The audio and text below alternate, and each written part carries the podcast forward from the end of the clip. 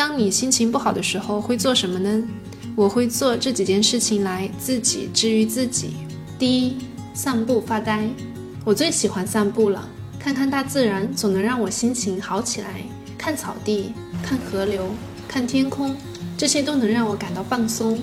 我找不出原因，就是喜欢这种清澈。我在曾经的视频中分享过，我喜欢一个人戴耳机散步，听着背景音乐，好像全世界都是我的。我喜欢在散步的时候想象未来，这种想象给我前行的勇气，指导我的人生方向。当我没有灵感，写不出东西，或者有什么烦心事的时候，我就会一个人去楼下的公园走走。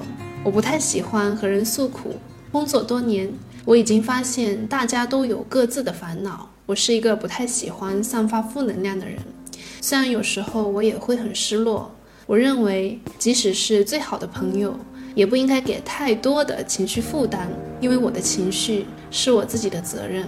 在大自然中发呆，能够让我慢下来，回顾我繁忙的生活，有哪些事情是没有必要做的，哪些烦恼是没有必要生气的，哪些事情我能掌控，哪些我不能掌控而应该释怀。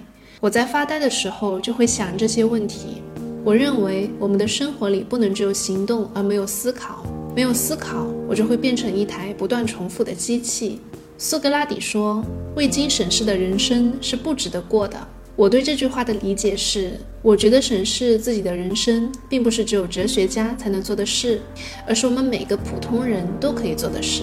我们可以借着审视去观察自己生活中的混乱，哪些事情该放，哪些事情该坚持，哪些事情更重要，应该先做。哪些事情不重要，可以推迟？我一直觉得，如果我们不能安排好自己的人生，我们就会被别人安排。所以，我们需要不断的审视，不断的调整，不断练习自己掌控自己的生活，最终我们才能过上自己真正想要的生活。第二，睡个好觉。睡个好觉是最能放松身心的事情。有时候，我们的很多烦恼都来源于没有睡个好觉。可以说，睡个好觉几乎是所有好事的开端。成年人没有好睡眠是会影响一整天的工作效率和心情的。这个时候可以尝试换一换床单，点个香薰，或者戴上发热眼罩，听点舒缓的音乐，或者是夜间电台。在睡觉的时候可以尝试冥想，锻炼自己的呼吸，在一呼一吸之间观察自己，慢慢的进行身体扫描。晚上最好不要超过十一点睡觉，超过十一点，我们就会错过最困的时间段，这时候会更难入眠。早早的躺下来，先放松身心，再慢慢的进入梦乡。相信在第二天早上起床，充沛的身体能够带给你更好的心情。如果你有睡眠困难，也可以看看我之前分享的睡眠心得。第三，看无关紧要的书。虽然我很喜欢看书。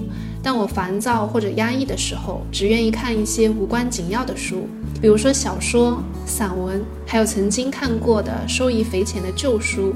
在看书的时候，我不强迫自己一定要记得什么，或者找什么答案，我只是顺着书里的话，一行一行的往下看，在字里行间感受心流。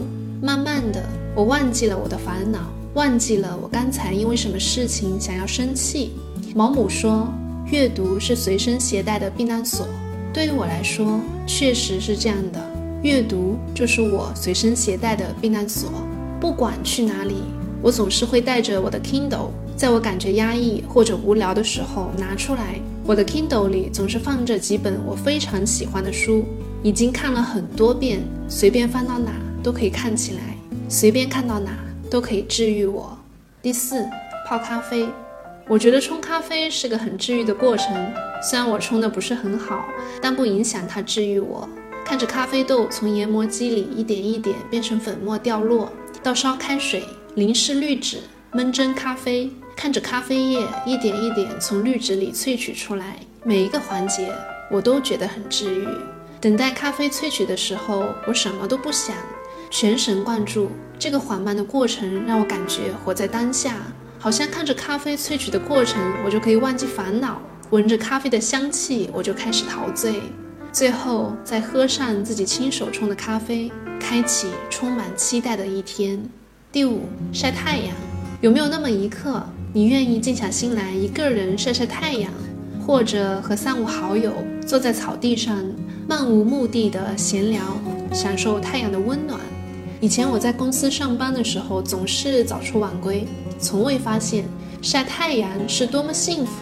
在家里的阳台上晒太阳看书，在河畔的草地上晒太阳吹风，在桥上一边晒太阳一边观察来往的行人。这种生活气息让我强烈的感受到活着，让我感觉自己不那么像一台工作的机器。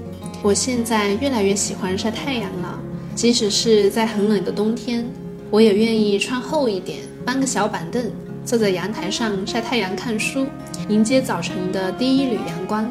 这样开始一天，让我觉得那么幸福。有时候我觉得我是一个特别容易满足的人，但这好像没什么不好。那。今天的内容就分享到这里了，希望也能在你心情不好的时候帮到你。我们下期再见。